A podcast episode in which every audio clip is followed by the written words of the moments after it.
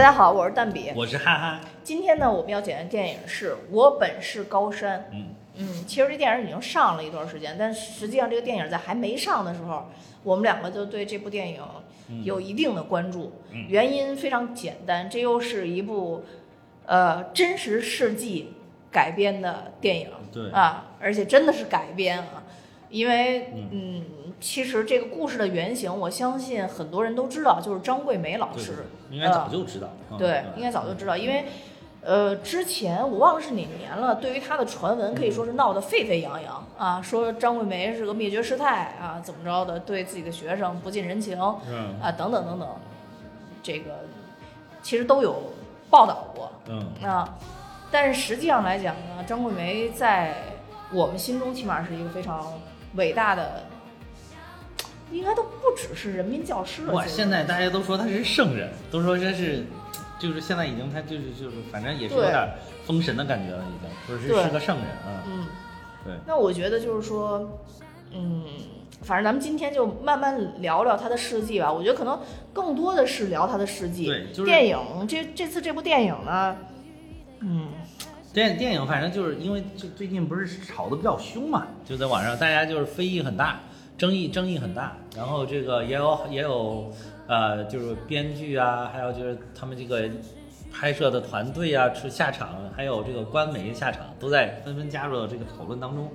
然后所以当时呢，就我就说我我专门去看一下，我说这个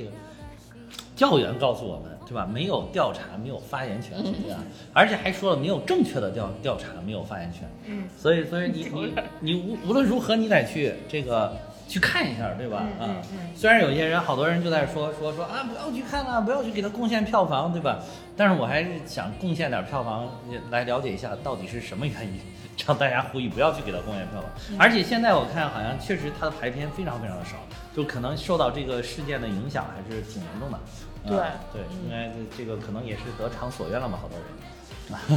呃，反正看完了之后呢，你说，我觉得好多问题都有，确实都有，嗯，就是这个。对，我觉得反正先说一下我我们的结论啊我认为就是说，呃，如果你有时间，可能还是先把时间放在看纪录片上。啊，对对，嗯看专访，看那个有一个，我觉得就是我第一个看的专访，就是我最喜欢的，也是我至今最喜欢的对张桂梅老师一个专访，就是，呃，二零哪一一年还是哪一年？二零还是二零二零年？二零二零年。二零二零年的时候，面对面，央视面对面对他的一个专访，我特别喜欢那个专访，那时间也不长，二十分钟，二十二分钟，一一一晃就看过去了啊。然后还有就是张桂梅的有几，大家一搜在 B 站上好多有各种纪录片啊，还有什么你好张桂梅啊，什么就都是纪录片，真的是比电影强很多，这个必须要说啊，这个我觉得是真的，这无可无可厚非，嗯，因为因为就是像张老师的这个事儿。实在是太伟大了，就是你能把它原原本本记录下来，你就看他纪录片，他记录的这些真实的事儿，你都会觉得已经足够足够足够震撼了，就是可能是怎么样的演绎都很难超越他真实的情况。嗯，对，没错。嗯，反正我看完纪录片儿，我是觉得挺震撼的。就纪录片儿时间也不长啊。对，那我是看完纪录片儿以后挺震撼。挺震撼，挺震嗯撼。我我第一次看面对面，看得我泪流满面，稀里哗啦。我现在经常看还会热泪盈眶，而且就是。其实我有一段没看了，但是我我我我会经常看，就是为什么会经常看，就是有的时候当感觉自己这个精神力不足的时候，我会拿出来激励一下自己。啊，啊、就是这个最近这段精神力还行，所以就是已经有一段时间没有激励自己了。但是因为出现了这个事情嘛，然后所以就又拿出来看了一遍啊，依然就感觉真的是很鼓舞人心，而且很能够激励人，呃，就是很能够啊，反正就是觉得觉得自己也身为一名党员，应该向他学习啊，真的是应该向他学习。嗯，就是平常我经历的这些困难啊、低谷啊什么，跟他比起来，简直就是不值一提。自己沉浸在自己这种小情绪当中，简直就莫名其妙，有的时候觉得，啊、但是就是，呃呃，人正常嘛，正我是毕竟是个正常人，所以就是，所以时不常拿出来激励一下自己啊、激励啊，对，我觉得他这个精神确实，他的精神境界，嗯，嗯，不能说我们看不明白，应该说是我们即使看明白，你也达不到这种境界。就是就是这个很难，就有的时候对你说的这点也对，因为这个有的时候这个这些境界它真的就是少数人能够达到啊。嗯但是吧，就是我觉得吧，我觉得作为我我从出于我从一名党员的角度去讲这个事儿，我觉得不需要每名党员可能都像张桂梅老师这样，嗯但是你做好一名党员的本分，或者你努力的去接近他这个境界，那就我们就能建设一个非常美好的国家跟社会，我们就就是我我们这个至少党员的群体就能会对人民有一个非常好的作用。就可以了，你不见他说人人都是圣人，那人家圣圣人，那这个上下五千年你数下来也没几位圣人，对吧？对就是，其实我觉得就是，嗯，你能不能做到这样，有很重要的一点就是嗯信仰这个东西在你心里的分量到底是什么。到底有对，到底是你的你的信仰到底是什么？还有信仰的你的信仰到底有多重？还有对，嗯还有就是你对信仰的理解也很重要。对对对呃，到底什么是信仰，这个也很重要。对对，是的，是的，就是反正，哎呀，就是党员也很多，对吧？有九千多万的党员，然后是一个很大的群体啊，在嗯在在，如果是搁西方，是好几个国家的体量，都不是一一两个国家这么简单，嗯，这就是九千多万党员呢，啊，对呀、那我那我都不是党员，我太次了。你我觉得你能说出这句话，就说明你这个觉悟已经完全可以了。我不是说一直想当你入党介绍人，这个如果有一天愿意加入，希因为入党介绍人需要两位，其中我希望其中有一位是我。另外一位不是霍太文吗？当时不是联合推推荐我吗？对对对对，然后这个这个反正这是确实九千多万，但是可能大部分人都是散落在这个咱们普通人的周围的身边的，平常也就是一个普通人，你也看不出来，对吧？当然还是好多人可能也做不了太好，甚至还有一些不太好的党员，对吧？当然已经被纪委啊什么都已经查掉了，就是这个还有一些就是平常可能淹没在人群当中也看不出来，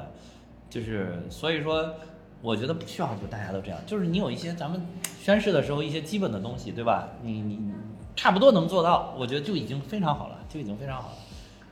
当然你如如如果有更高的追求啊，能能往更高的层次去追求追求，当然更好，嗯，当然更好。而且就是我我你记不记得我之前讲节目就说，我说共和国勋章这个东西可遇而不可求，嗯，对吧？太难了，至今也只发了八个，是吧？就是，但是七一勋章还是可以努一努力，努一努一努力了，是吧？七一勋章指不定啊自自己哪一天说不定真的就中了，对吧？嗯，对，这个还是可以通过个人努力的来来去努力，就是你怎么努力啊，怎么获得，就是向张桂梅老师学习，啊，嗯，我觉得就可以，嗯。对，我觉得其实信仰这个东西的实现，就是为什么我嗯。我自认为啊，当然是、我自认为越来越理解什么是信仰之后，我就特别的害怕，或者说特别担心自己不能坚守自己的信仰，啊。就是因为很多的时候，可能从小你长大，你都知道有信仰的这个名词，啊，但信仰究竟代表着什么，在你人生中代表着什么，其实它需要很长时间的理解。我们包括你说宣誓也好，或者什么样，当然我相信啊，嗯。中国的共产党人在宣誓那一刻肯定都明白了，但是我就说我自己啊，我只说我自己，就是有的时候更多的看到字面的意思，嗯，我起码在以前我有很多东西是不理解的，是的，我只是觉得它是流于表面，或者说它是要走一个形式要达到的事情。所以当你不理解这件事情的时候，即使你好像身份上有一个信仰，你也是非常难做到的。我觉得就是先得有这个理解，然后往这个目标努力，嗯。然后在这个过程中真正达到你想要触达到的那个信仰，这需要非常非常长时间的。的过程。其实这个我觉得你这个理解就已经很深刻，就是就是已经把这个信仰这个东西放在一个很高的位置，就很沉重的一个位置去去去理解它了。我觉得是这个这个这个是对的，这个是对的。嗯，啊，但是但是我觉得在宣誓那一刻，好多人真的只是可能只是理理解了一种形式上的字面上的东西，啊，就真的这个需要不停的在提高。比如说我，就是我真的觉得我现在的这个理解已经比我当年去宣誓的时候，我是大学的时候入的党，我觉得那会儿更多的是一种荣誉感，哦，就是觉得哎，你看你们都没有我先入了吧，对吧？就是同学们，你看比人还是先进一些吧，对吧？就这种感觉。那你要是按照这个标准来衡量，我当时根本就不符合条件，对吧？那个思想境界就不符合条件。嗯哎，但是随着这个时间的推移，我也在不断的进步。我觉得啊，我觉得现在已经比当年进步多了。现在看起来还是基本符合的，啊，基本符合，也不敢就妄称自己就是一名合格的共产党员，但是已经基本符合。对我一般就说的是什么呢？我虽然不是党员，但是我以党员的标准要求自己。哎，对对对对，这这个我觉得也已经非常好。我觉得还有一个就是抛开今今天咱们张桂梅这事儿不管，呃不不说，我觉得还有一些细节，有的时候你能在那一刹那，你体会到这个党员带给你的这种力量和温暖。是什么呢？比如说前一段那个北京的大雨，北京不是有大雨吗？在那个房山还是哪儿，不是有一个列车那个就困在那个地方啊，对对，旁边有塌方，对吧？那个我感动死了，哎呀那个我也看是看一遍哭一遍。我也是，那个我也好感动。为什么好感动？就是你记不记得当时就是一开始遇到这个情况的时候，他们需要下去去，需要下去去去找吃的啊什么的他们先挨个车厢去问谁是党员嗯啊，能不能就是有有没有党员？有党员的话能不能站出来？嗯，结果他们真的就征集了大概有十几名，是不是？嗯就真的是有，然后就开始这些党员们就开始不停的负，就开始负责不同的工作，有的人就负责车上的秩序啊，嗯有的人就组成了好像八个人，不是几个人的一个一个党员的小队，就去那个旁边的那个乡里面去找吃的，去给老乡去去借东西什么的。哎，我当时一听，你看关键时刻，哎，关键时刻共产党员站了出来，我觉得就是不停的有这些的事情。那就还能让我们的中国老百姓相信党，相信中国共产党。啊，对，有的时候可能他可能有一些党员做出来事情会让我们大家失望，对吧？会让我们失望，但是又不停会有这些事情，那又会让大家觉得，哎，我还是能够相信党。嗯，所以就是这这个这个是当时我感觉到特别温暖、特别有力量的地方。啊，后来而且有这些党员先，他们先找党员嘛，先找党员之后有党员站出来，后来有好多的这些普通的乘客就加入进来，大家一起在在这个后来一开始秩序一度混乱，但是后来随着这些有人，包括那个小姑娘，嗯，对吧，站出来说了一些话，哎，就是就就是使大家就是最后反倒变成了一个比较相对和谐的一种状态，就大家共度了这个难关，然后没有任何人。最后没有真正的任何人受到这个是有损失、有伤亡什么这些，就是非常好，最后形成一个非常好的这个车组也得到了这个表彰嘛，啊，包括这小姑娘后来都升职了，对吧？对吧？这这，所以就是这种，那那其实如果就是按我来理解，就是就是共产党是什么？共产党是工人阶级的先锋队嘛，不是说，那就是你先站出来之后，你挺身而出，然后去团结群众，去组织群众，然后让大家一起去把这个事情办好。啊，我觉得这是我我的理解，所以就很温暖。那我觉得张桂梅老师呢，咱们说回电影，说回电影又扯远了。这已经讲了十分钟了，还没有讲到电影，你看，扯扯回来扯回来啊，这个不是，其实我觉得这期节目啊，讲具体的这部电影恐怕不会太多。不不会太多，对，啊我觉得，嗯嗯，对，然后就是扯回这部电影呢，就是我觉得就是张桂梅老师来讲，也是发挥了这个作用，就是她站出来了之后，然后她挑了举了一面大旗，你看现在就有这些老师团结在她的周围，对吧？把这个叫什么华平丽江华坪女子高中嗯办的有声有色，嗯而且应该已经是丽江的重点中学了吧？嗯这这升学率，这绝对得是个重点中学了吧，嗯是吧？重点高中啊，这个这一本上线率说，二零一九年一本综综合上线率百分之四十多，一本上线率百分之四十多，什么综合上线率始终是百分之百，嗯从好像哪一年开始就一直是百分之百，这实在是太猛了。然后这个，而且他他那些教的学生可是。在大山里那个基础都不牢靠的学生，你看他第一届的时候，他说他他一开始就按正常的教，后来发现这些孩子们连初中的甚至小学的课程都都不都都缺失，嗯然后所以他就从小学的，他说哪怕不懂的，一个字儿一个字儿的教，一直到就就能达到最后到就好像第一届的升学率就非常的高了，已经，就真的是很不容易，很不容易。嗯所以就我觉得张桂梅老师就发发扬了，就发挥了一名共产党员的这个作用，嗯。所以所以为什么就是开始这十几分钟一直在讲党员这个事情，就是因为就好多人现在在批评这部电影，就是说这个电影没有拍出来张桂梅老师的信仰是什么在支撑着他去做这个事情，嗯啊，所以就一开始先讲讲这个事儿啊，后面我们可以逐步逐步的和张张校长的这个张老师的这个生平啊和这部电影里面的一些东西啊，来再讲一讲。对，其实就是前面讲这十几分钟，我觉得嗯大家也可以，比如说过过五年、过十年，你再拿出来听，可能感受也不一样。嗯就是因为有还是那句话，就是有很多信仰的东西，你你不到了一个环境，或者说你不到了一种境地，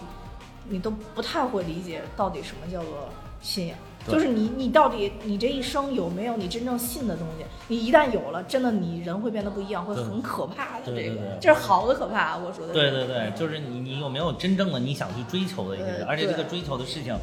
应该是高贵的，是崇高的，对，对吧？嗯，对。无疑，张桂梅老师是有的，啊哈，哦，啊啊，你顿时说了两位领导的名字，是吧？吓我一跳。然后你看这句无疑啊，这这这这这这这 可能有有一些小朋友已经不知道吴仪是谁了，是吧？全是优秀呃的，都都是优秀的女性，对优都是优秀的顿时说出来两位优秀的女性的名字，你看啊，吴仪，如果大家不知道是谁，小朋友们去查一查，自自行百度啊，去查一查啊。嗯，对，这个张惠妹老师，这个这个这个这个怎么说呢？这个电影，这个电影其实是就是拍了他从筹建一直到第一届毕业，其实选取了这么一个时间段儿。对，然后中间呢回溯了一些他，呃，为什么会到这个地方做这些事儿。但是本质上来讲，他那个回溯呢，会让我觉得说，嗯，嗯我自己认为是那个那个那个那个有点低了，就是说。就是为什么刚才他说前面信仰这事儿，就是我电影里边我觉得有点有点跑偏，就是说他那种啊跑偏是，好像是为了躲避情伤，然后啊，对对，就是来到这么一个地方做了这么一件事儿，啊就是她她老回想她那个老公嘛，啊啊，就没必要，其实对，真的没必要她是胡歌。演的，倒是把她老公美化的倒是挺帅。大家其实网上 网网上其实大家可以搜到那个张惠妹她老公的那个形象啊，嗯是一个敦厚老实的一位老师，也是一位老师，也是一位老师，也是一位老师啊。嗯他们当时，哎，其实这个张桂梅老师，她当时最早来到了云南，还是跟咱们国家的一个很很大的一件事情是有关的，呃，包括跟就是跟当时那个贾玲的那个电影《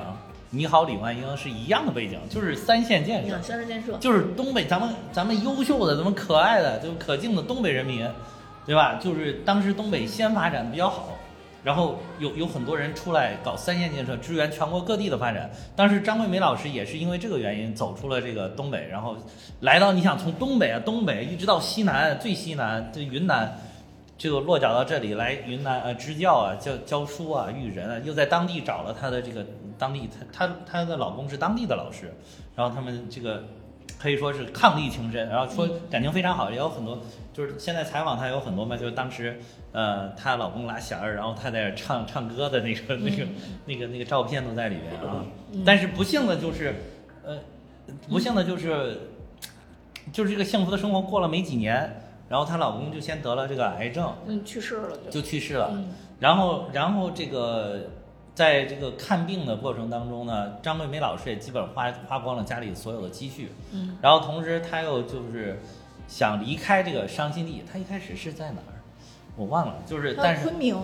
是在昆明吧不是昆明？一个重点学校啊，对，一个重点学校。他说离开这个伤心地，所以他给组织上打打申请。嗯他说我想调离这个地方，然后就组织就把他调到了这个华坪县，丽江华坪县嗯去支援这个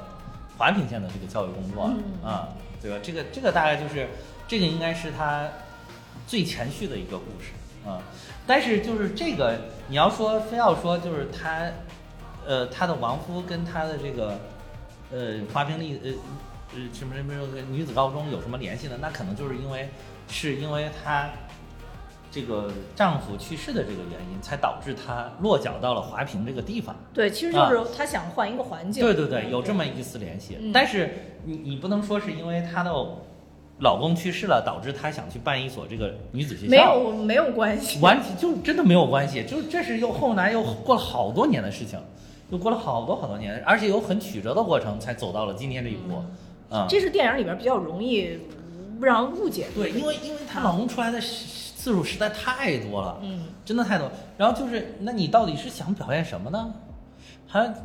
就是我觉得啊，我觉得，我觉得有一点儿我是能够，我我是可以理解，就是说，比如说。呃，遇到这个办学的当中有一些很困难的事情，说某一天晚上我突然想到了去世多年的老公，我想，哎，想想他可能我得到一丝安慰，我觉得这是我能理解的，非常能理解，也很正常的一个人的情。你管你是不是导演，有没有信仰，都会有这样的想法，对吧？这是一个人正常的情绪。嗯但是你不停的出来，不停地去去强化这个，强化这个，在电影里面，在一部电影里面，就是一部只有两个小时的电影里面，不停的强化这个，强化这个，而且琢磨还甚多，还选了一位特别帅的演员，对吧？对对，那你到底是要一个特别帅那你到底想强调的是什么，对吧？嗯对。对，所以这个是现在目前大家批评的非常重要的一个点，就是说，很搞的好像是为了这个思思念亡父啊，或者说亡父给了他力量，让他坚持把这个学校办下去。其实这个对就就是就是你说的我我是说小了，对这点我是就是不太喜欢这部电影的一个啊很重要，也是我说为什么大家有时间去还是看看纪录片，对，就是这个情感的链接真的不足以支撑一个人去做这样一件事情。啊是，嗯，对对，情感的这种链接，他也我也想不到他有哪些点能跟这件事儿链接在一起，我对都我都想不到，你知道吧？所以就或者说就算是因为情感的链接去做这件事情，恐怕也坚持不了这么长对时间。坚持不了这么啊长，对，恐嗯怕也没做不到今天。对，嗯，所以在这里边电影其实它也有一些。嗯，就是更多的一些表述，比如他的学生跟他说啊，我就知道你你回来其实不就是为了躲避当时的那个情然后他还有然后他还有一种哎呀，他击中我了，就哎呀，好像就我就是这样，我是不是就这样哇，那那那块儿我真的看的就很啊，很气了，对对你知道吧？对，就看的确实是。没那个什么了。对所以，为什么就是好多这个目前好多 UP 主对这部影片口诛笔伐，有的时候言言语词也有些过激，就像你说的，他看到这一块儿他就很生气了，你知道吗嗯，？对。他就很生气，就很难去理智的去评判电影余下的部分了。对，因为这里边其实也有好多，就是说什么嗯编剧啊，或者是他们这摄制组啊，跟跟 跟好多 UP 主或者跟观啊众现场路演的时候就吵起来，啊，或者之，类的这种。哎哎对对就是，他们的意思就是说，我们研究了那么多纪录片儿，那我们拍的一定没问题。就是我觉得研究纪录片儿是应该的，你本身就是拍一个真实的一个事件，对对对你研究纪录片儿，我们也是赞赏的，对吧？对对对它是应该的，但是不嗯代表说你研究完了以后拍出来一定是对的，啊对就给大家探讨的空间嘛，对对吧？嗯对，还有一个但是就是，但是观众们也研究了纪录片，因为纪录片谁都能研究，关键是对？因为其实 张桂梅老师这种高度，我觉得跟一般的就是。跟跟一般的那种纪录片或者说一个事件还不太一样，它的这种高度是显而易见的，对就你都不不太需要去琢磨，你就发现是显而易见。对对对，啊是的，是，就是我其实当时甚至在想，好像就跟我特别幼年第一次听雷锋的故事的时候，哦，就是就差不多，他他完全是一切为了他人，一切是为了牺牲，或者说就是他有那种感觉了，已经就是是当年那个哇，就是就是你说圣人啊，啊就是那种好像真的像向张桂梅同志学习，就是有、啊有点是有点那种感受了，已经。那如果教员还在的话，背不住也提个词儿，提个词儿，对对对，值得一提。哎，对，就是就是你你已经有那种感受了，已经是排除万难，而且他那种排除万难吧，在我看来，跟当年那种排除万难还不一样，当年都难，啊，对。对，所以大家有这个排除万难的气氛。对对，你你你你你现在说实话，嗯。包括这个电影里其实也演到一些，其实你也很多人是有选择的。啊，对对对，啊，当你有选择的情况下，你依然选择了这条难走的路，那他的境界就是不一样。啊是嗯，对对，在我看来就是不一样。是的，嗯，哎所以我看纪录片，就啊。我看纪录片，就是怎么说呢？嗯。就，总是能潸然泪下。对，总是能潸然泪下，甚至啊我都已经长了教训，我戴眼镜儿看。不再戴隐形眼镜看了是吧？然后我我看这个电影的时候呢，啊，中间其实一度哭掉了我的那个隐隐形眼镜。哎，那你哭掉隐形眼镜，后来是怎么看的？换了框架了吗？没有，它它掉到后边儿去了，然后我就一直在这儿揉，然后我找不到那个隐形眼镜儿了，你知道吗？然后就又到眼睛上，就还好我眼睛还算大的，然后就把它揉了，直接就摁在上面了。哦，就正常可能比较难戴，但哦。当时我戴上，对，而而且当时我戴好戴，主要还是因为我眼睛里还都是泪哦，就有还是很湿润的，对，就都戴上，就我一边对我一边一边 一只眼睛看着哭，一边就是在那种。但是我要跟大家说啊，当时哭掉我眼镜这个哭点，其实电影已经结束了，啊，就是他又放了一些。呃，之后这个华坪女子高中的一些一些照片呀、哦一些事迹啊，包括呃这个这个里面其实有一幕，嗯。张桂梅老师给她那个学生那个奶奶啊披衣服啊，就是这个对对那个其实也是原始的一个事原始件。太太确实把衣服留给了一位老奶奶，老奶奶啊对，然后我是看这些事件的时候，然后就是禁不住又又潸然泪等于还是看纪录片儿潸然泪对对 对，这是我哭掉你们。但是中间除了这个，我还有一个哭点啊啊，啊，就是这个也必须说是我觉得这部电影里边确实感动我的一个点啊，嗯。就是当所有学生都没有自信自己是否真正能考到考出大山的时候，他们可能已当时已经有一些人有自信，我能考学。啊对，但是他们发现了一个问题，就这些人去填报志愿的时候，没人敢填报大学。填。的很低，对，都就是分儿很高了还填很低，对，因为他们不敢，对对对啊，啊。就是就可能就跟曹保平导演不敢拍马云那时候似的，就还得看票房嗯，对，所以他们就是有有这种心思，所以老师们组织他们爬了一次高山，啊我觉得他这可能也要跟这个题目啊，应和相起来吧，对对啊，对对，呼应起来，电影嘛，有呼应，对有呼应，所以他们站在高山上嗯，从这个山望向了山外，啊啊，其实就是我觉得就是。一山还有一山高的感觉嘛，就是我还有看到更远的地方。对对对，我觉得他可能想取这么一个利益吧。是的，然后就是往嗯往东看，往西看，往南看，往北看，就是你发现他说的学校，可能起码在我心里是越来越好的。对对对啊对对。对呀，然后特意把清华北大排在最后啊是对，然后就是告诉这些学生，其实你们是有机会的，你们是能啊走出大山的。就嗯那一段，其实我还是挺感动的，就是是一一个就是怎么说呢？你要说家庭幸福、出身什么，咱肯定是已经是非常非常幸运的。是的，那跟他比，我们都是在蜜罐里长大的，对对对对真的都在蜜罐里长大的啊啊对，就是你其实也会感叹，命运其实真的是嗯绝对不公平的，就是起跑线肯定是不一致的呃，拉不平这个起跑对线。对对对但是后天的一些努力，你呃，说实话，大部分后天努力可能也都成不了，对，但是能成一个是一个。是就是好事儿对，是的，嗯是的，对是的，这真的就是我觉得，其实你你说的这个点，我当时看我也觉得挺感动，就是登登山的这一点然后这个，呃，所以就是说这里边这个电影拍的，它也不全是都不好的地方，它有一些片段啊，有一些的地方也是挺挺能打动人的这啊。这个片子这个点在于说，嗯，我感觉这个片子拍摄想感动我那些点，好像没怎么感动好像没。对对对对对对，这个都嗯。没觉得要感动我，把我给对对对感动了。对，还有我觉得这个片子还有一个问题就是，我觉得他对于张国伟老师平常这个待人接物的一些判断有有偏差，嗯。我嗯觉得有偏差，就是他你你要看这个纪录片，还有就是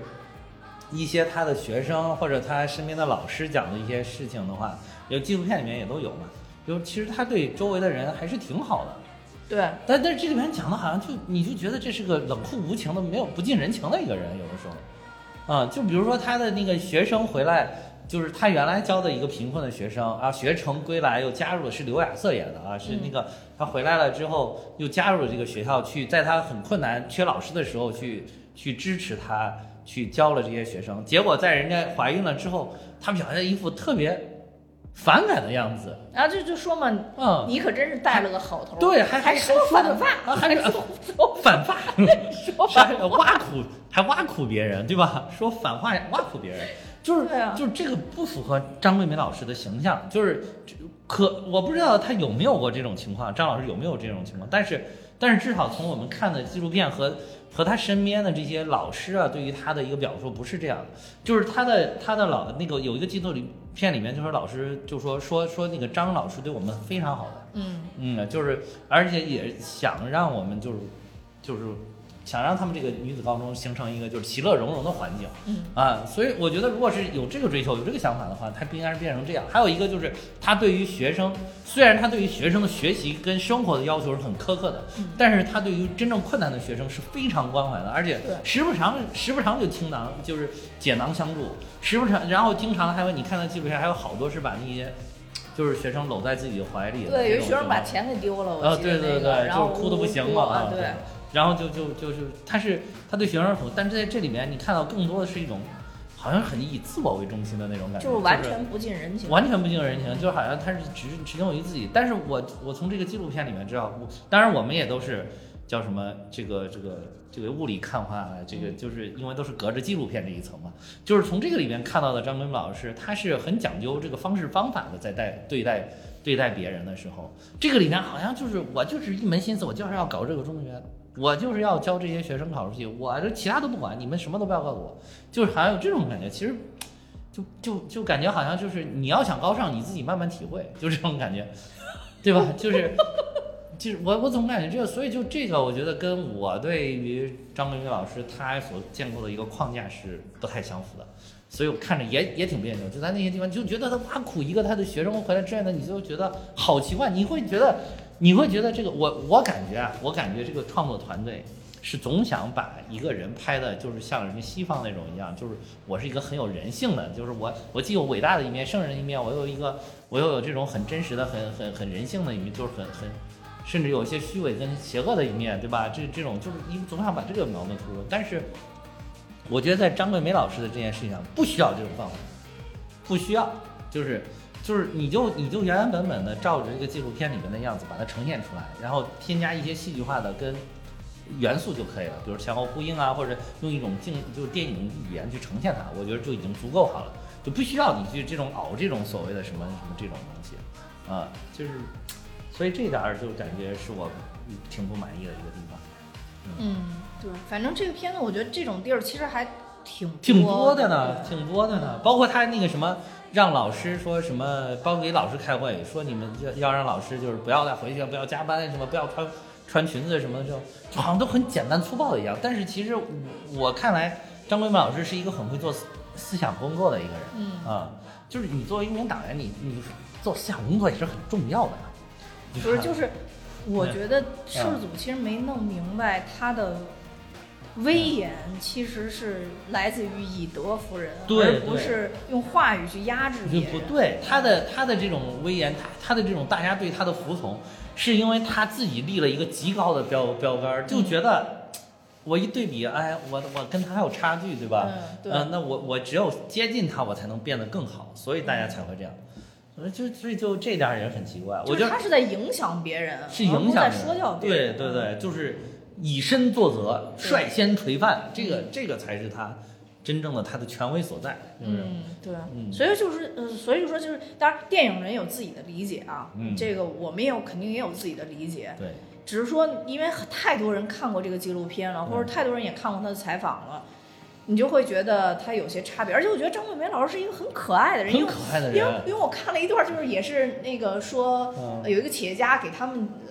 学校拨了什么多少钱啊，然后让他们好像是买校服啊还是怎么着，然后特别逗。张伟伟老师说啊太好太好了，然后说哎还有一一件事跟您说一下，这钱怎么转给我？对对对，他在那接电话，有一个纪录片上在那接电话都给拍下来了嘛。对对对，他正在采访的时候突然接了个电话，对对对，特别高兴。对对对，特别好意思。那个教育局的局长给他打电话，然后就告诉他有企业家捐助的。嗯，对对对，什么我我到时候我把账户给你啊。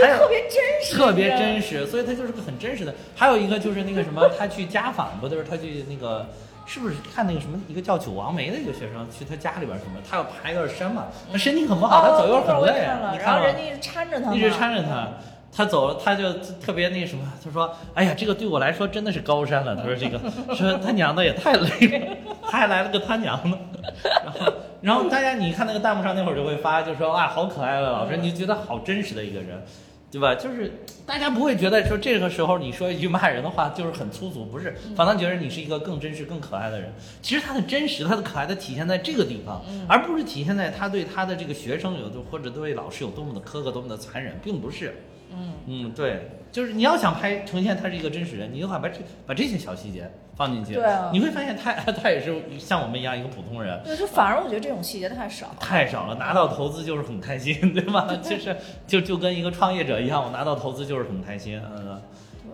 嗯，就是。而且我觉得其实这个电影里边，呃，怎么说呢？就是后续，其实我看到他那纪录片里也表达了有很多社会关爱会。到他这个学校，哎，这个正是我想讲的。我不是说，我说我有一个角度，就是其实是跟，可能是大家没有发掘出来的一个角度，就是被我发掘了，对对，就是可以结合他的生平讲啊，对，你说，就是你说的这个，就是 有很多社会的关爱，是吧？嗯，就是就是，就是他是那个当时去了丽江之后，他不是也在教书？教书可能因为表现好，然后就当时那个。二零零一年的时候，立那个华平就成立了一个叫华平儿童之家，也是得到别人的捐助，成立了这么一个福利院。呃，然后就而且这个福利院是指定他当院长，哦，你就能看见到他当时在那个时候，他应该是已经体现了他这个先进性了，嗯。所以才选他当校当这个院长，就是人家投资人指定说要这个张张桂梅老师当院长，而且张桂梅老师当这个院长也当得很好，真的把这个儿童之家的这些孤儿就当成视如己出，就当成自己的孩子一样。然后好像好像他从这个里边也送走了一些学生，然后后来就是回他学校好像来援助的这些来教书的这些老师也有这个福利院，就是当时孤儿这种回来的，也有这样的。然后就是，然后然后这个呢，就是就是你说的，然后然后我就看这个纪录片，我就关注到了一个细节，就是到二零零七年的时候，就是他是被选为党的十七大的代表，对，对吧？嗯。他他他在这个零七年之前，他已经他自己说他用了五年时间去筹想去筹建这样一个学校，因为他发现他教书的这个地方，这个学女生经常就消失了，对。所以他就想去帮助这些女生，然后他就想成立一个女子高免费的女子高中，然后他就到处化缘，但是他说遭到的都是什么白眼儿啊、唾沫呀、什么这个这个非议啊这种哎，因为觉得他是骗子嘛，当时对对对，一共说筹来了两万块钱。对，两万块钱，啊我记得这数也记得清楚。对对对，一共筹来了花花了五年时间，最后他就放弃了。但是他二零零七年的时候被选为了党的十七大代表，然后我我十七大代表这个不是我发现的细节，因为这个纪录片上都有。我发现细节就是说，你他呃对，他是选了这个这个这个党的代表，他才得到了这个新华每日电讯一个叫林红梅的记者的一个发现，嗯一个女记者的发现，然后这个，然后去报道了她，因为她发现她穿了一个破裤子。她为什么穿破裤子？是因为她被选为十七大代表了。县里边儿觉得哇，我们县里边儿有党代表了，我也要支持他呀。县里边儿给了她七千块钱，让她买一件啊添这身好衣服。她说我在学校还缺电脑呀啊，对对对，直接拿七千块钱去买了电脑捐给学校了，然后自己随便穿了一条裤子，但是他没可能没发现那个裤子是破裤子。嗯但是你想，一般人去参加党代会来北京啊，人民大会堂，谁穿破衣服啊？都是穿笔挺笔挺的那种好亮闪闪的好衣服。结果就被这个记者发现了，采访他，他然后把他的事迹报道出去，在他采访他的第二天就把他的事迹报道出去，叫叫我有一个梦想是吧？然后就是张桂梅的事迹，然后这个时候得到了大家的关注。我说这个细节在哪儿？这个细节就在两千零七年的时候，他为什么是党代表？大家肯定没有人关注这个事儿，嗯，就说明我们党的这个选拔机制还是可以的，优秀的人才是能被发现，你可以去当党代表的，对吧？我们这个不是我们这个党代表，不是说什么你你是你是高级官员，你是党的领导，你就能去当。我普通的这个一名人民教师，我也可以是党的十七大代表，对吧？你在你的岗位上做出了优秀，而且当时还没有这个学校，对吧？我觉得这个角度应该是没有人发现，没有人去挖这个细节了吧？嗯，对吧？就是所以我就觉得，好多人就往往会忽忽略到，我就是你你你一会儿咱们再梳理，你看后面有好多这样的东西，大家可能往往会忽略掉，就是说它背后的组织的力量，就是我们党的这种组织的力量，嗯，就是，所以大家不要把这个有一些党啊或者官僚啊，就所有的你都一概而论，就看着就是那么的邪恶啊或者什么那种不堪，不是的。我觉得我们党至少有一面旗帜高高的举在头顶，是当时教员留给我们的，就是现在写在新华门大家都能看到的那个为人民服务，嗯，对吧？你只要还最好最后最后还坚守了这个底线，那我觉得你还是有执政的法理基础在里面的。所以这个是我的认识，啊，我的认识啊、这个。所以就是他零七年的时候就能选为党的代表。你说如果不是一个合理的机制，你一个优秀的人才怎么能选为党的代表？但是你信不信有很多人不明白什么叫为人民服务啊？那我当然相信了，我当然相信，这当然相信了。那那你有相信为人民服务的，肯定就有不相信的呀，这很正常对。我我说的是不是说不相信，我是说有很多人他不相信有些人会为呃人民服务，但是他不懂得什么叫真正的为人民啊，服务是的，那这个嗯有的呀。我觉得这个是特别大的。为人民服务也是一个需要这个学习的一个东西，嗯不是说你首先一个不是说我一心为人民好，我就能办一个为人民好的事儿，对对，对吧？这个这个理嗯解是、这个理从理解一直到把这个事情做成，它是有一段距离要走的，对而且这段距离可能还是个很长很长的距离、嗯啊，对所以大家要深入的理解对你真正想做的事情。这个是因为我个人的经历的体会告诉我对，你一定要理解你要做的事情，就是你你把你要做的事情写出来，你的终极目标写出来之后，你一定要理解你的终极目标到底是不是你字面上就想看到的这个意思。对这个很重要。对，这个是你说的一点。还有一点就是我说，还有一点就是说，不相信为人们服务的人，就是好多人是不相信有人真正的会毫不利己专门利人的。呃我相信，所以我用大面的标准说自己。对对，就是他就觉得，哎，怎么可能？你怎么可能为为大家付出？你怎么可能？人都是自私的，是人都是自私的，但是人的先进性就在于一些人能够克服这种自私，或者说是在大部分的时候，或者在在一定的时候，在一部分的时候会克服这种自私，会选择，会做出一个更加高尚的选择，去真正的为人民服务。嗯，这个是这有些人是不相信这个的，嗯，但是我觉得你如果是作为一名党员，你必须要相信这个，嗯，嗯。必须而且必须要去践行这个，所以这个是，所以这个他零七年就得到了这个呃新华每日电讯的这个林红梅记者等几他们有几位一个团队吧，林红梅记者一个团队他们的报道。之后之后，这个学校是怎么建立起来的呢？是丽江市和华坪县分别出了一百万建立起来。对，是这个是是？这个媒体爆出去了之后，政府也重视这个事儿了，就开始了，所以政府愿意去拨钱做这个事情。嗯对，所以你说，当然这是咱话也说回来了，这个这也是政府应该做的事情，对吧？你既然发现了有这个事情，有这个有一个人有雄心壮志，但是我觉得这个也需要市里边的领导跟县里边的领导有这个魄力，吧就是我觉得这个是很多条件凑在一起。凑在一起。就首先有有这有这个条件，愿意支持，领导愿意干这事儿，对再加上张桂梅，对。呃，就就就是张桂梅老师，她是一面旗帜，她是挺在前面的。嗯但是她一个人能不能干成这件事儿，那肯定也是不行的。对对对，她还是需要组织的力量。组织的力量在体现在哪？就体现在哎，你没有钱，组织有钱，对吧？嗯组织钱用在一个合理的、正确的地方，它就能办成一件好事儿。对，对，然后而且这个学校建的极快，零七年才把这个资金筹集到，零八年八月就已经建成，九月就已经开学了。当然，可能就是大家看电影的话，这可能刚建成的时候有点像就是这个这个这个里边学校，但是其实应该不完全是，应该是一个建成的院。它这里边好像是个毛坯房一样，但但其实刚开学的时候，大家可以看纪录片里面还是相对还是可以的。对，这也是大家吐槽点，因为有有网友去考察了这件事情，就是说实际上当时建成了就能直接用没就弄的是，没有那么什么，就是好像好像是到处都是泥地不是的，不是的，不是那样。就是大家要相信咱们这个什么，咱们中国这个基建狂魔的这个水平，一年还盖不起来个楼。而对，而且 其实说实话，政这一这政府扶持的项目，这在最后怎么也得考察收收尾，也弄完，了。而且对，不可能你半半拉拉就那个什么了，对对，所以说这个这个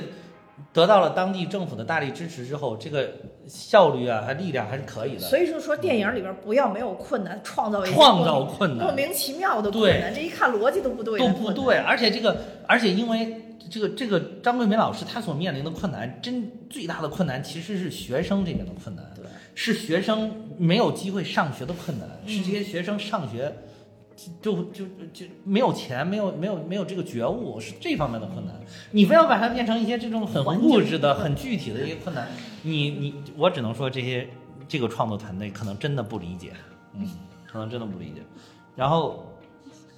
然后这个时候，我觉得就还是就是发生了，就是很很令人感动。他第一年的时候，就是本来有十七名老师，就有九名辞职离开了。就是这里面也选了一名那个老师的代表，但是我又觉得这个老师的代表选的有点太刻意了，就是搞得这个老师好像他本身觉悟就是有问题什么。我觉得他走的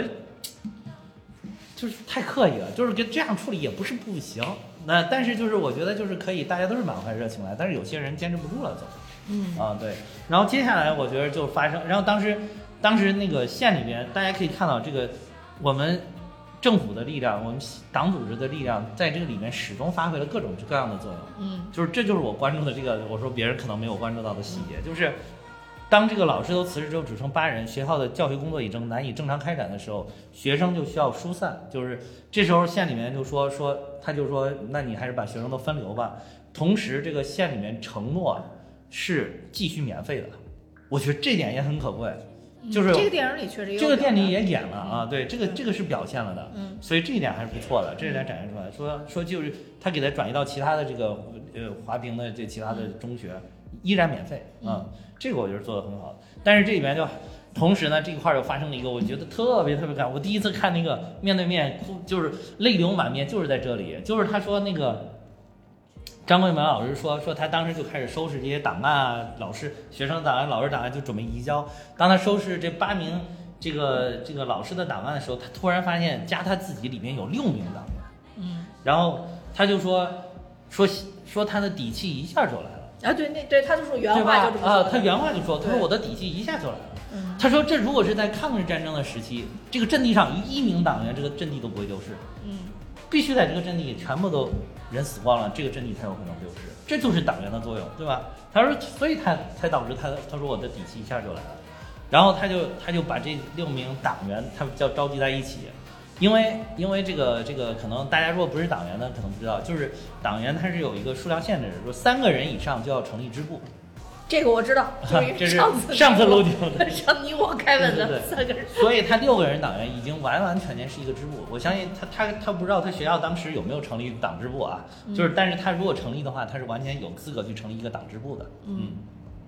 还成他就把大家叫在一起，就去讲说说这个就就讲说说我们党员说说说当他就把这他刚才那儿讲的，就说一个党员那个都不会丢，我们六个党员，结果我们把党的扶贫阵地丢掉了，我们算什么党员？嗯哎，我觉得这点这点可能大家还还还有一点就是可能跟我注意的细节也不一样，就是他把他这个工作也当成一个阵地，阵地是扶贫的阵地，他觉得他也是在战斗，嗯他是在在为国家这个这个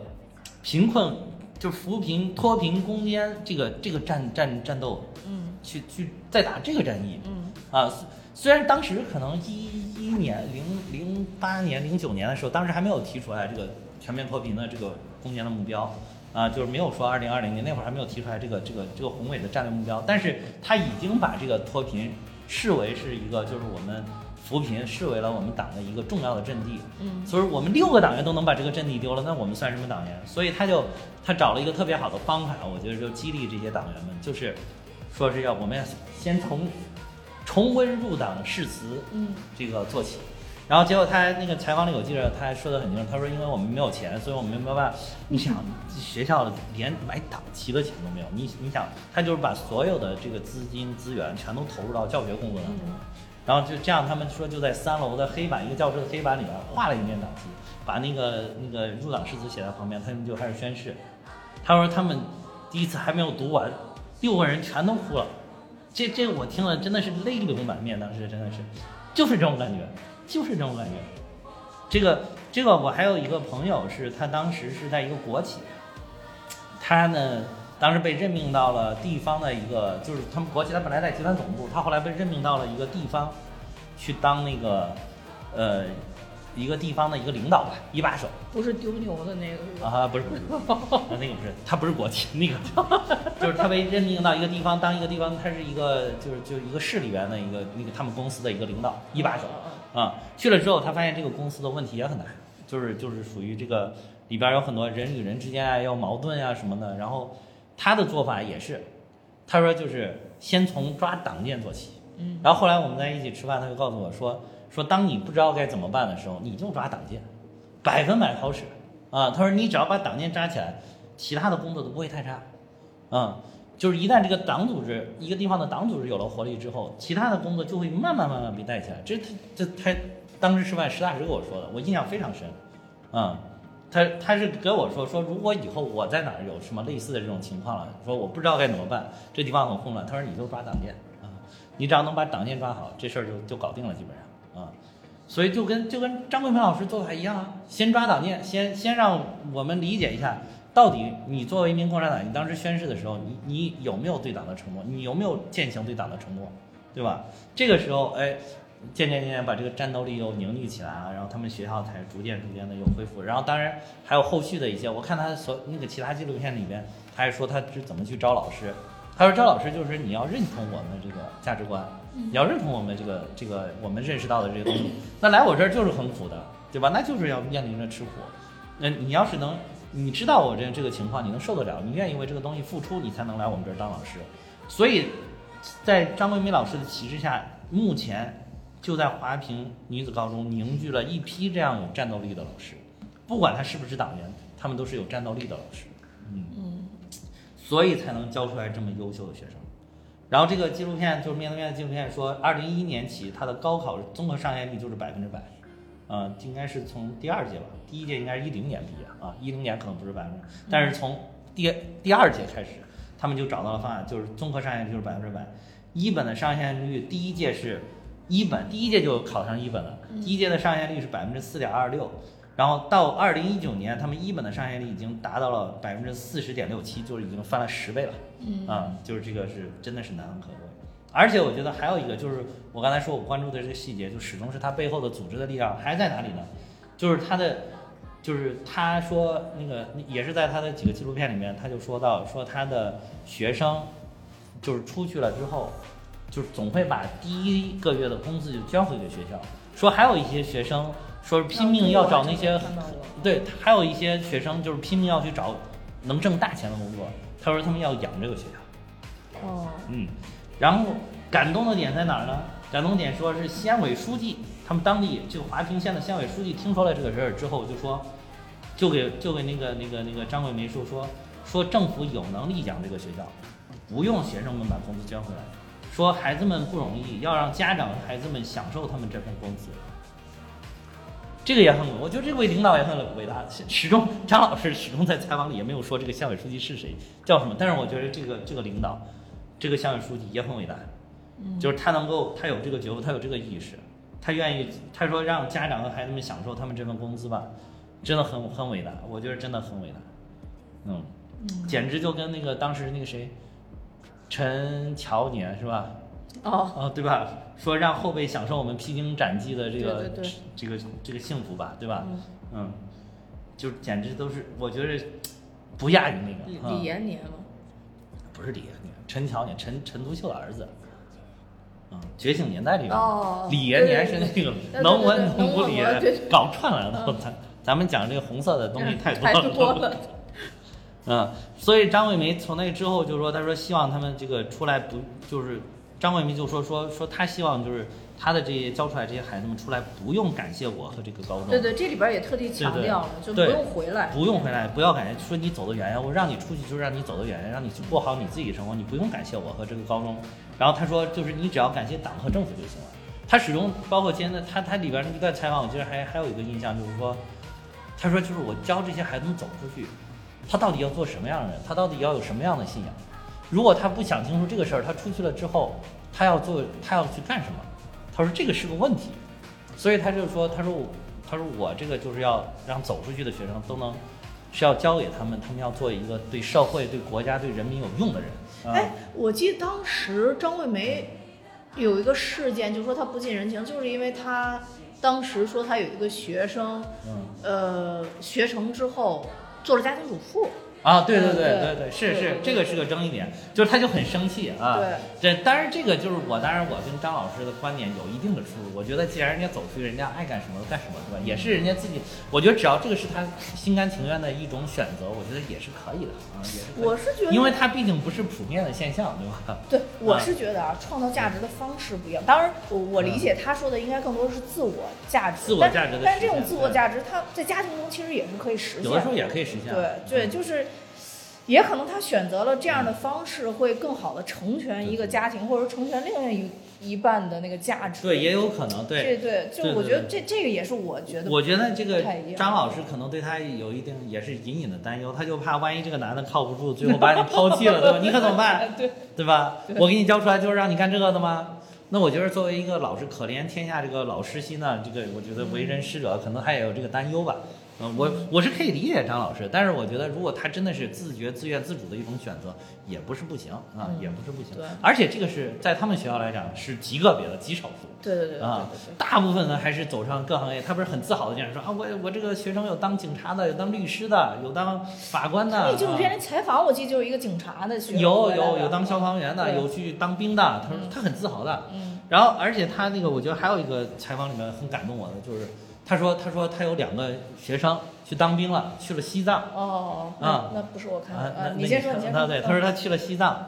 然后他就，哎呀，特别觉得好苦啊，为什么要去西藏啊？他就问那两个学生，说说，哎呀，你们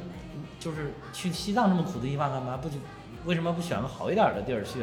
然后那个那个学生就反问他说，说老师，不是你们教育我们的，国家需要哪，我们去哪里我们就去哪里。哦，嗯。我看的点不是这个啊，我看的不是这个为国家这个点，嗯是说张桂梅觉得教育有多重要。我是看她啊，是是是，然后他就说说他当时去一个特别穷苦的一个家里边儿，然后嗯爷爷奶奶拉着他的手说，呃，张老师谢谢你，就是等于相当于接纳他们的孩子去上学嘛。他说如果他能去上学，我们就瞑目了。哦，对是，对是，然后那段我是特别感动，他就说他说你从这句话里边能理解到什么？他说我能理解到就是教育对于这些大山里边的人来说，在他们心里分量有多多重。重，对对他们有的可能真的就是有一部分家庭可能是真的觉悟没有到这个，他可能就不让自己的孩子上学，但有一部分人他可能是真的没有能力支撑这些孩子，出于无奈出于无奈，因为因为那个初中以前我们是义务教育，但是到了高中，你为什么他办的是高中呢？因为到了高中已经不是义务教育了。嗯，啊、所以就他就需要有一定的资金的家家庭的支撑了对，啊、所以说就是其实还有那个还有一个我记得跟你这个类似的，就采访他就是说说他他教那个学生，就是他带这个学生去上高中之后，那个那个好像他们那个地方。周边一片，大家都那个村里还是什么，大家都非常高兴，说这是我们的高中生，啊对对我们这么多年，就终于出来了一个高中生，对对对，就是你可知道，其其实老百姓是对这个教育还是很重视的。嗯。对，我觉得就是他这里边可能也是这个电影也是只选取了一个角度，就是不让这个孩子去，不让尤其不让女生去读书的。但是我觉得你如果把这两个例子也能相应的就是一个映衬的拍出来，你嗯你会觉得呃张老师他有不同。侧面的可以反映他的伟大，对吧？他是还可以让这些愿意接受教育的人有机会去接受教育。对，我觉得其实这些都很重要。就是电影，嗯我觉得这次吐槽比较多，也是因为他选的点对，就是。感觉非常机智的避过了所有的令人感动，非常机智，就是。就是感觉他特想让你感动，对。拍了好多哇戏剧性的场景，啊就非常想让你感动。对对对对啊对对。但这就是你感动不了，对对 对。就对对。动不了一点儿，就是那种感觉，就一定要在大山上面就是喊叫。对对对。啊，然后哭泣，啊，对对对，就就哎呀，为什么呀？我就特怕他那个啊，在大山上喊叫，结果最后还真来了一个大山上喊啊叫这一幕。是是是，他们一爬山，我就是但是他那年考上，我是真的好激动。对考上我也是很激动，好激动就我我觉得这个肯定是他，就是因为你这个已经很明显，这是女主了吧啊？对对除了张维维老师以外，这这几个女孩儿就就她是女主了，这给她戏份应该也是最多的、最曲折的。但是就是就是最后大声喊叫，这个我就是而且这个姐妹的事儿好像也是确实是真事儿，但是好像那个死不是因为那个被家暴打死的，是因为难产，哦。她姐是难产啊，然后就是这个好像是个真事儿。然后她妹妹后来就是考不去了，嗯，这个这个就是挺这种东西，就是确实挺戏剧性的嘛。就是嗯我觉得电影可以呈现一些这种很戏剧性的东西，就是你你你来源于生活又高于生活嘛。包括其实就是好多可能女权主义者反对的一个，就是说把那个男性的酗酒者改成女性，我觉得这个都不是核心问题。啊，就是就是确实它也是个问题，但是它不是核心问题。就是你哪怕是一个酗酒的妈妈也可以，就哪怕像像像那个编剧解释的，就是说我想表达的是，他不但拯救了下一代，还拯救了上一代啊。我觉得这个也是可以理解的，说这都不是核心问题。但是核心的问题就是这些核心的点他都避过了。对，就是 就是他，我觉得这些为什么它不是核心问题？因为你你毕竟它是一部电影，它不是纪录片，你可以以一种很戏剧化的手段去呈现。啊、而且我我一直始终认为，因为我一直都标榜自己是个女权主义，但是我始终反对，就是为了女权而女权。对，为了一些很极端的一些东西去女权的这种东西，那我觉得他也不是对于女权的一个很很真正很清晰的理解，这在我看来，嗯，就是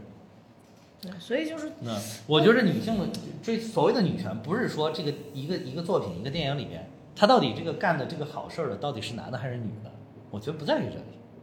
他就是很纠结。有的人就很纠结，好像这个电影里面哦干好事儿的是男的，干干坏事儿的是女的，好像这个电影就不女权不女权了。那我觉得这女权也太低级了吧，对对对 太片面了吧，太无聊了吧，对吧？就是好像好像这个女女女这个所谓一个啊，这个很女权体现女性力量，就好像这个团队里面拍摄的，从从导演到编剧到摄像到什么美美这个什么呃美工啊，到什么这个场务啊，什么全都是女生啊，这个就是个女体凸显女性力量的电影，或者或者或者是怎么着啊？那我觉得太肤浅了吧，这个这个也太肤浅了吧，就是就是靠有没有这个，那我觉得你只学到了这个西方很无聊的这些皮毛。啊。关键现在西方也确实有很多太无聊。对，西方就很无聊，西方现在也很无聊，对不对？那我觉得你就把最无聊的学来了。嗯西方一开始确实，我觉得女权这个东西应该是西方喊的是比较早的，对吧？嗯，就是他们提的是是他们提出来的，提是对的提是对的，但是你只把他们提出来提提出来一些很很深邃的东西没有学到，提学到了一些很表面的东西，那我觉得真的就太无聊了。还有另外，我不得不说，西方人的头脑就是很简单，他只会把人以这种群体啊、种族啊什么来划分，就这么简单。你是男的，我是女的；你是黑的，我是白的，对吧？就是这这个这个分的又草率又简单，又简单又粗暴，是吧？这这我觉得这个，反正我是不为什么有这。么多事儿都联想到女权？我看的时候怎么就就怎么没没想？我也看完全都没想完，但是你到网上你去看，那那现在包括好多批判的 UP 主也都是从这个角度来批判。是说这里边拍的过于女权，还是说没有女权，还是什么？拍的就说人家本来张桂梅老师是女权的代表，但是这里边把张桂梅老师拍的弱化，就故意要凸显男权，说最后这部影片还是男权战胜了女权，啊因为张桂梅老师在痛苦的时候，她的男性老公就跑出来了。啊。那要跑出一个女性啊，了对对对，她的男性老公就跑出来就安慰她了，然后就是她想干这些事儿，还是这些男，她是还是还是因为她的男老公激励了她，然后还有这个什么啊，最后本来是这个喝酒的喝酒的是爸爸，当然这个是真事儿啊，就真事儿是就是酗酒的是爸爸，就是就还有这个暴力倾向的是一个父亲，就是那个那个父亲就是很残疾，喝酒还打他的女儿，然后那个他妈是就是因为他父亲老酗酒，就跟他分开了，然后嫁到其他村了，但是一直是他妈在出钱支援这个女生去读书，哦，他即便嫁出去了，还在支持他的女儿去读书，就是这个这个是这个你听了这个，你把这个真实呈现就很伟大。这个电影里边就把它改成了这个酗酒的母亲，然后就是张桂梅老师带着这个酗酒母亲，让她去食堂工作，也帮她解决了这个人生的问题，然后又帮她女儿去那什么，就是当然就是为了增强戏剧性啊。我是我都刚才都说了，我是可以理解这个，但是女权主义者不愿意啦，女权说。喝酒的分明是男的，为什么变成了女的？变成女的，就是说明你，你看，你还就是想维护男权，就是你是这种，脑子不够用，CPU 烧呃，了。对对对，哎，女权主义者就是这这这个现在很极端的这些女权主义者，她的那个 CPU 还是很转的很快的，什么都能跟你连。你只要这个，你只要这个地方，对你只要你只要这个地方出现的有男人和女人，他就能捕捉啊，就是好吧，好对吧。唉，反正至少从这个点，我觉得，我觉得这个点确实，你要是改了，你就原原本本拍拍肯定是更好的，我觉得肯定是更好的，因为因为它也符合事实，对吧？而且就是你说那个农村里面，他确实是他吃个饭都困难的这种，你喝酒能不能那么喝？我一看那啤酒那瓶那么多，我算了一，我当时心里还默默算了一下价格，我觉得这不便宜啊，这个不便宜啊，这个就是真的令人怀疑，就是唉，就是，哎，就是就是就是，反正挺令人怀疑。这里边还有一个挺令人怀疑的点，也是现在大家批判比较多，就是说他刚去了之后，这些学生不都逃学出去什么，还要去上网吧，这个我真的觉得还有吃撸烤串。对，我觉得，我就首先啊，我就是不排除可能有个别的学生会去这样，真的去了网吧，真的去撸了串儿。但我又说，我也是要说，你不能拿这种极端个例当普遍。而且他弄得也太普遍了吧，在里边看起来。那看起来好像大家都都出去了对对对，就是所以我就说，嗯，大家可以去看看纪录片里面，这些孩子们每天，好多孩子，每顿饭只吃一块钱的饭。嗯，有一个纪录片里面，张根根老师专门去去去食堂看的时候，就就问这些事儿，还把有个女生叫过来，说你告你过来过来，你说你告诉我为什么你只吃一块钱的饭？他就想让这些孩子们多吃点，吃的好一点嘛。结果这些孩子不舍得吃吃啊，吃饭才吃一块钱，他拿着这剩下的钱是为了出去撸串儿吗？你别逗我。他拿着这个钱是为了出去上网吧吗？哎呦，笑死我！这就所以说这个片子有很多问题，从头开始那泥地我就觉得有点莫名其妙，然后到后边什么，我当时想在干嘛？就是学坏也学的太快了，这在山里什么都不知道，然后刚进学校就明白这一切，这些学生悟性也太高了吧？对，而且而且就是还有一个就是大家批判的一点，就是说说其实这里边呢，学生们你要看这些这个纪录片里面拍的呀，这些没有没有办法上学的这些学生是倍加珍惜这个上学的机会了，并不是随随便便就要放弃或者要就随便就跑出去。如果是他们不珍惜这个机会，我相信他的升学率，哪怕老师再使劲儿，也不会有那么高。对啊，啊、就是这些孩子，嗯，不能够得到这个上学的机会，他去，他有了这个机会，他真的是倍加珍惜，然后才去拼命的学习去考出去，所以所以就觉得呃你可能有一些孩子是贪玩是顽劣，对吧？是有这个劣根性，但是我觉得既然拍这部影片，就不要拿特例当普遍了吧，因为这里边的普这里边所谓的普遍已经是我们全国的一个相对特例了，就是有这么贫困的人，对吧？嗯，就是已经相对的是一个不算太的大多数的群体了，就是去上学这么困难，嗯。所以你就把这个相对的一个少数的群体给它拍好，就已经已经非常足足够了。你还要去按照你们所谓电影人这些理，所以好多人就批判了，说是不是就编剧就是这样？编剧当时上学的时候没事儿就去那个什么呃这个。去去去去怎么上网吧啊？去去撸串儿啊？晚上没事儿也逃学去啊？什么？是不是他自己这样？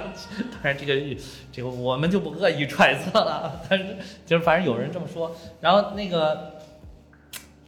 这个这个这个还有就是说剪头发那个事儿，对，然后说说这个确实就是城市里的学生，尤其是你看我上的那个初中。当时我在我们河南上的一个非常好的初中，去了也是说男生要剃平头，女生要把长发剪掉。我也是好多是很难，而且我那个表有一个表姐还真的是剪的时候哭了。啊，我们是必须剪，但是不是在学校剪，就你回家自己剪。是，是她也是回家自己剪，但是剪的时候哭了。嗯啊，但是就从我们看到的这个这个这个这个什么，就是纪录片里面呈现出来，没有这些情况。我觉得这些孩子，如果是从一个逻辑推理，确实不排除啊，有些人他心疼他这个一头乌黑亮丽的长发，嗯呃，就是，但是这我觉得不排不排除，但是我觉得可能这些孩子，在于跟能得到这个教育机会相比，可能有有没有一头长发也不显得那么重要。就是，而且这，而且那个纪录片里面还拍了一个叫九王梅的一个学生，就是他来了之后，那个张桂梅老师这个说说你来我们学校可以，但是首先呢，你先去把你这个头发剪了。然后他是很很信，他没有钱，然后老师还凑钱给他去剪了头发。然后这个这个同学讲完了之后，尤其看到自己挺生耳头发，还是挺高兴、很开心的那个纪录片里面。嗯嗯嗯，所以就我就说，这在这个影片里面，就不要把一些极端个例当普遍就去拍摄它，就为了营造这个这个这个戏剧，就不要就满天下雨雨这种东西了，对吧？就是搞谐音梗？对对对，就是不要就要有这种东西了，嗯。对，所以就是嗯为什么就说它正片其实，哎呀，就是能感动人的地方相对会偏少一些，就是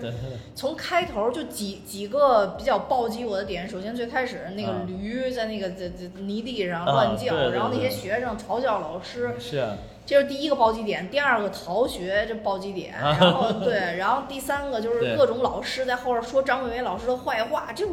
我都觉得呃好奇怪，这个弄的我就因为你的你原本这部电的这电影的主线不是在说很多女孩没有上学机会，而他们珍惜上学机会嘛？那为什么你又拍出一个这样的一个场景呢？对是是是，对吧？就哎，反正就是中间有颇多的问题吧，肯定是肯定是有问题的。是啊是，对。但是我觉得就是，而且而且这部影片还不太一样，就是说，像以前我们也会看一些真实的这种影片，我们也会说啊，其实多亏了有这样的影片，我们能发现这样的事迹，可能以前没关注过或啊者怎么怎么样。对对对但张惠梅这个还不太一样，她属于就是这个事迹已经被很多人所熟知，而且这个纪录片和采访，应该说是很多人都看过。对对啊，那她的感人的点是比影视作品还要高出几个维度的。呃对对对，那大家就会对你这个影视作品有更加的期待。对对对啊，你在这种情况下，如果拍的一部片子，哎，其实就真的真实还原是最好的。如果你能拍得更高，那当然就更牛了。但这个本身就不容易，对对吧？然后你还现在还搞了一个 自己各种各种自己的理解在里边，不是说不能有自己的理解，但这个理解确实是对。就一个很普世的一个认知，你可能都达不到的时候。但是这个理解，我只能说他是不理解，对，就被他 没理解，对他没理解，我只能说他理解都没理解啊，对，就是嗯，所以就是才会有现在这么多争议，而且他态度又不好，啊，对对对，你先你如果说大家说了，你说啊原来是这样，我们没有理解啊，不好意思啊，对的，我们以后继续努力。嗯那我觉得这样一个是还是是吧？我我建议他多向我们学习？多道歉，对吧？对，多道歉没事。你看这个这个听友一一旦在我们底下留言，有的时候，尤其是一些比较呃非常的这个，就是非常无法反驳，我们立马就对不起，对不起，对不起。对对的，我们也要有致歉环节，对吧？啊，就是我们以后再改进，因为这个确实我们这个节目不太严谨啊，对，不太严谨。对，就就是大家别看我们道歉道的很随便，但是其实我们是都认的，要不然没必要认认做这个认都认都认，啊对对对，都嗯认这都认的，就都认的。就我们道歉，就有我们现在就有一些可能我们就是道歉环节现在没有原来那么频繁，有的道的不及时啊，但但是我们都认，但是你们在节目底下提出来的所有的问题，我们都认的啊，对，只要看到了，只要看到都认，只要是确实是个问题，我们都认的啊对，啊，这个对，所以就是以后要有这，尤其是重大失误，我们是一定要批出来这个致歉环节对，所以我去，我劝这个剧组可以多向我们学习，对吧？你至少先争取一个宽大处理，对吧？就你至少一个争取一个好态度，对吧？他这不是抗拒从严吗？对吧？你这你跟你抗拒，你看大家呃从严了吧？这一下儿就是对，因为我觉得其实这种影片拍出来，它的它需要负的责任是不一样的。是不一样的。你要负的其实并不是一个票房的责任，当然当然也说，就是说你票房不好，还是那句话啊，可能你以后没有拍的机会了。对对对，但是其实更多的你应该是把正确的价值观做更广泛的传递，因为你是一个电影从业人员。对对，为什么就是就是说你你你为什么我觉得还是拍一部这样的电影其实是有必要的呢？就是因为电影是一个大家喜闻乐见的这种娱乐方式，嗯。如果可以通过这种方式让更广泛的人去了解到张桂梅老师是一个怎样的人，嗯。和他的精神境界去感染更多的人，这是一个非常非常非常好的事儿。但可是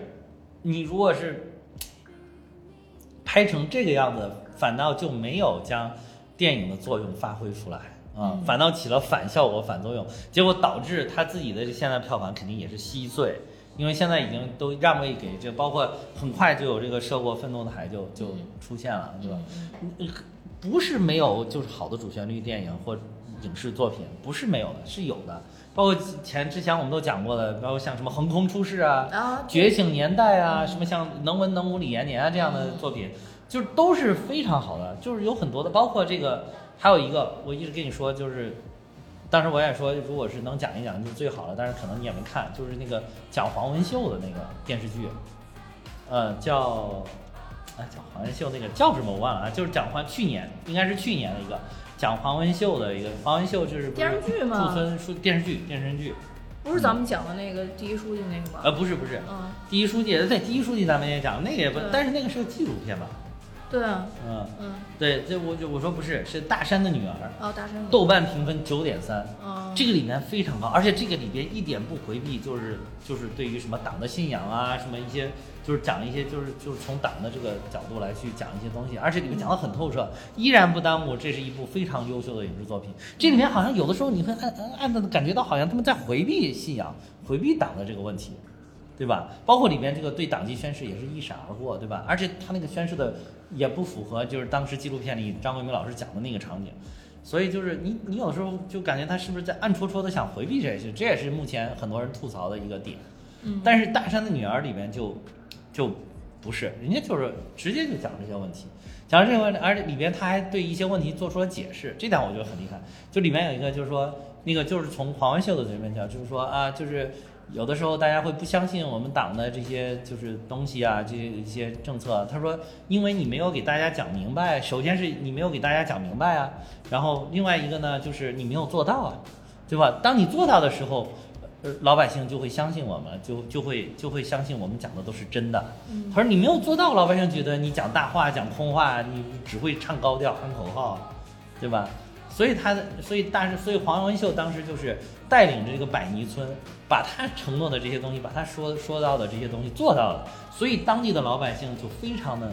相信他。就是他拍这个电视剧的时候，那个百尼村的老百姓还会开着车跑老远，跑几十公里去看他。嗯，就是就他们就是为了看看，就说你演的像不像黄文秀，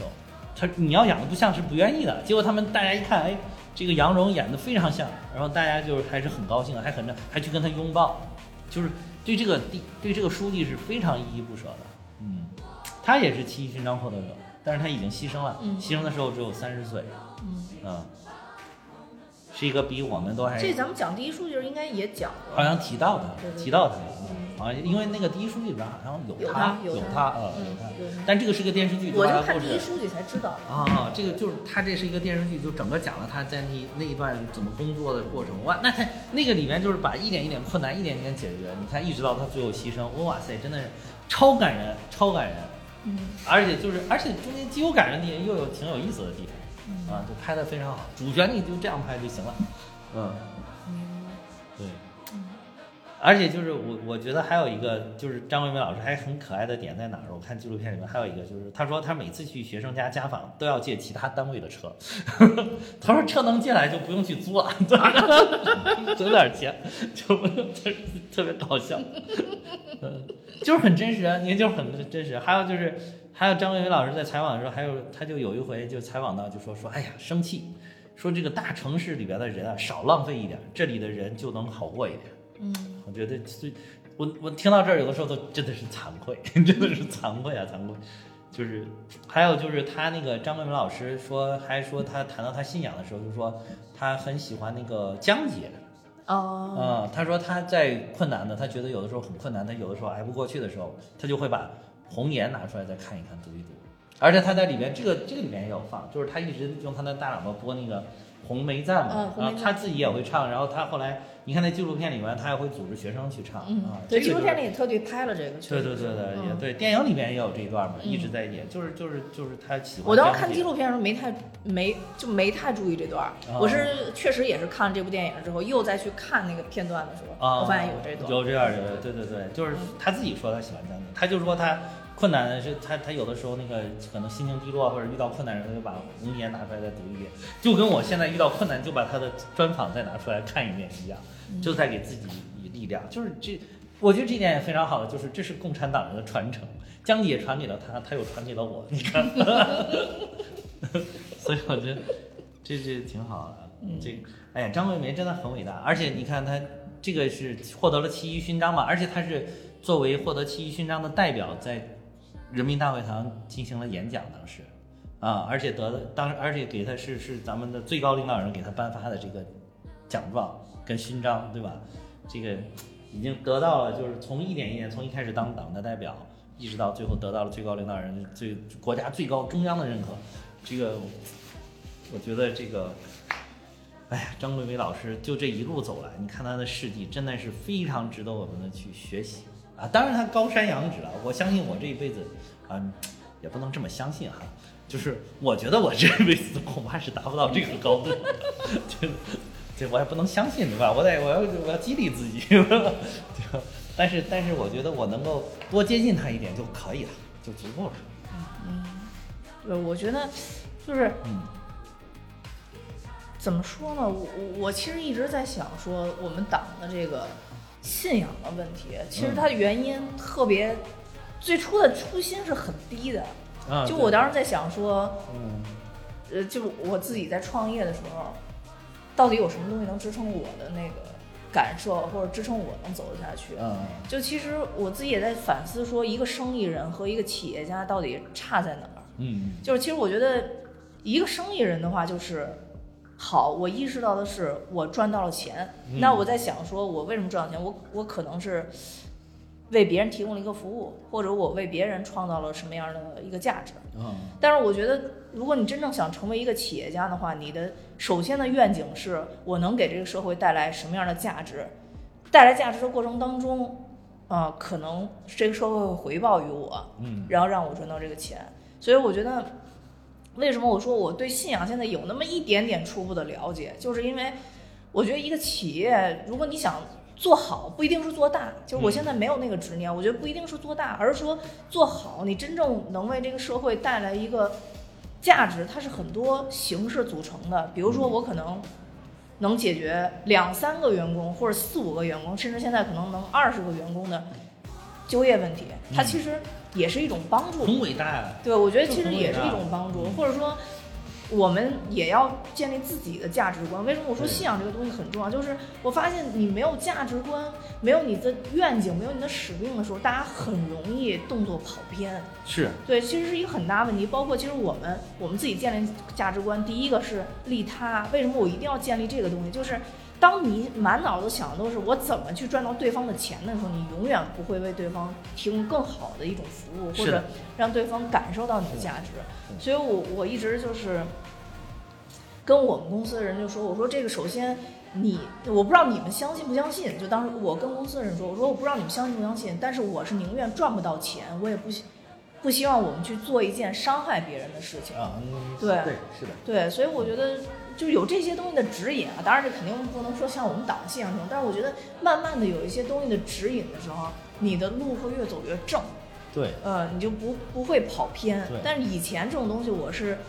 很难理解的，它它它需要时间的洗礼，现在人都太激进太冒进了，对，所以就也很容易跑偏，所以就是很多都是。教训让你一点儿一点儿成长吧，所以这我为什么我我现在特别坚信这些信仰的东西，也跟这个有关系。要不然你你你的生活会失去一个支点，你会掉到一个你就是会掉到一个迷茫的状态。你的精神没有支点的时候，你其实是怎么漂浮都可以的，你对自己的行动是没有界限的。对对对，所以这个是我特别看重的点，也是为什么我现在越来越喜欢看一些主旋律的东东西。我觉得以前看，包括以前看新闻联播啊，就是小的时候我不明白为什么要说这么多，前面铺垫这么多话，然后才说出一句新闻的主旨，就是就是就是，其实到后边儿真的到了就是你岁数到特别大的时候，我才慢慢明白，哦，原来是。这个原因，原来他背后说的是这个问题，所以我我刚才跟你说，我说你信不信？有很多人其实不太明白什么叫做为人民服务，是，对，因为你你得先坚信有为人民服务这件事情，你才知道什么叫为人民服务。是的对对对，所以我觉得可能也需要一点点成长吧，因为我觉得我们这个节目其实收听的小朋友特别特别多哈对对对对，对就就是我觉得大家也可以慢慢的理解，对一个自己。不懂的概念也不要去抵触，因为我跟哈哈完全是不一样的，我是属于那种落后分子，除了小学除了小学就是那个，就是除了小学入入入入帅队的时候，好像确实是，呃，就是打打头了。西城区，西城区挑了三个，然后入队啊。就是后来从入团开始就不行了，就是到高三毕业才入团，这你要讲到这个，我突然回忆了一段我的往事，你回忆就是我曾经也很落后过，有一回，就是在入党的时候，啊，就是我我自己当时飘忽了，就是当时党组织也是教育了我，这个就是我在大学就是本来我是可以第一批就入党的。嗯。啊，因为不才鄙人在学校一开始表现的还是不错的，然后后来呢，就给我发展成这个入党积极分子了之后呢，就是马上就眼瞅着就要预备了，结果因为我上的这个学呢，正好是零二年的时候，咱们就哎你是零三是吧？咱们就我正好零二年，我刚来北京上学的时候，那一年非常好，没原来都说北京什么沙尘暴沙尘暴，结果那一年沙尘暴没来，刚来，嗯。结果非典来了。就是非典来了之后，当时也封校了，当然当时时间短嘛，当时就是大概是半年就过去了这个事儿，然后结果这个马上就要发展，我在这个预备的这个期间呢，正好是这个非典封校期间，嗯，当时你又飘了，当时就是就是飘了，就是非常想出去 happy 一下，就自己偷偷的就跟几个同学们一起溜了出去。结果他们都不是积极分子啊，那你入党的只积极分子只有我一个人，就是，结果我们那个，就我们我们系的那个党支书党支部书记，然后就，呃那个，就说不行，说哈哈不能入党，说说这个这个不符合一名党员的标准，这怎么能偷偷溜出学校的，一点纪律性都没有。然后我就因为这个我就延了一年，我就一那直到确实是你这个影响确实不好。对啊，我本来大一就可以入党，然后结果一直到大二才入党。嗯，啊，所以就就这个就是我就说嘛，党组织当时还教育我，你看我我曾经也是很落后的，后来你看这个教育了我之后，我再就就再也不敢干这种事情了，对吧？你你是要有纪律性的，对吧？一个组织在一个组织里面，你别说党组织了，你们公司也得有纪律性啊，对吧？也不能是完全大家爱干什么就要干就干什么吧，对吧？所以就就所以就是曾经也落后过，所以你那么说也不对，对吧？我也不是先进咱咱 曾经也落后过，对吧？那现在也不见得就有多先进，然后但只是说继续在努力啊，嗯继续在努力啊，不敢不敢说自己就先进啊，啊。我只是说相对于我，我不是，相对于你都不敢这么说，因为 因为你刚才说这个企业家的事儿，我真是觉得，嗯，就是企业家的这个事儿，我觉得企业家是很很很伟大的，很重要的，就是不光是企业家也好，还是还是每一名创业者，我觉得都是的，因为你你你创业的，其实你是能解决一些，就像你说，你在你能有解决了二三十人的就业嘛，你二三十人的就业，其实背后是可能是二三十个家庭啊。那就是上百人了，基本上，对吧？然后这个就是不是，如果他是二三十个家庭，他他除了有他们这个小家庭，还有他的父母啊，这个大家庭，双方的父母这个大家庭，所以就是真的就是上百人的一个规模，这你这很伟大的，你是解决了这么这么帮替国家就帮国家解决了这么多人的就业，其实是是社会稳定的一个因素啊。但是有有每一个这样的企业家，每一个这样的创业者，然后他们形成了一个合力，然后就让大家都有工作干，都有钱挣，都能过上稳定的幸福的生活，这是很伟大的事情啊，对吧？很伟大的事情。嗯对，我而且我我不知道大家信不信啊，就是嗯其实二零二二年对于和二零二零年啊，嗯就这两年，嗯。其实是对于很多企业都特别特别难，嗯。啊凡是创业的人都知道。但是我起码我周围的这些创业者，嗯。几乎我没见到有一个人嗯。在这期间是说牺牲了员工的利益自己去赚钱的，是的。没有。所有的人都是把最大的利益回报到员工身上。嗯嗯，我觉得这个也是让我特别感动的一个点。虽然大家 就坐在一起聊天的时候也会吐槽这事儿，你知道大家都怎么说吗？嗯就说实话，大家都我原话不好意思，我还是得骂个人啊。啊原话都说，我都觉得我自己他妈大傻逼，但是大家还是都这么干了啊。我我其实也也其实我我身边我也听到一些这样，对，其实我也是这么做的，就我就感觉，哎呀，我我这干啥呢？但是你实际想想，就我为什么我说这个信仰的东西很重要？你实际想想，你自己回回溯自己，要干这件事儿，最重要的是干嘛？是帮助到其他人，然后去利他，这个是我的核心价值观的话，我觉得我做的事儿是对的。嗯是。啊，所以就是当这个东西有指引你的时候，你可能才能让你的行为变得正，而且你你才能做得下去。对我身边还有一位老师，他他是在那个大的企业里边，嗯他后来说他们那个企业就是也很困难嘛，因为其其实说实在，像去年的时候，企业越大越困难。嗯然后他说他后来就是他们的高管就把自己的工资都都都捐出来了，嗯然后就是给其他的员工发钱发工资，然后他们就主动就不要。嗯，这个确实是确实是有这样的，就有的时候就可能你如果有。你可能一开始自己挣钱，然后挣着挣着挣着，突然发现有二三十个人追追随着你，跟着你，你可能就更多的还有一种责任感在身上了，对，是的，对吧？对吧？我要为这几个人、这些人负责，对吧？对，啊，就是会有这些东西在里面。总总之就是，你看现在国家也是想想想各种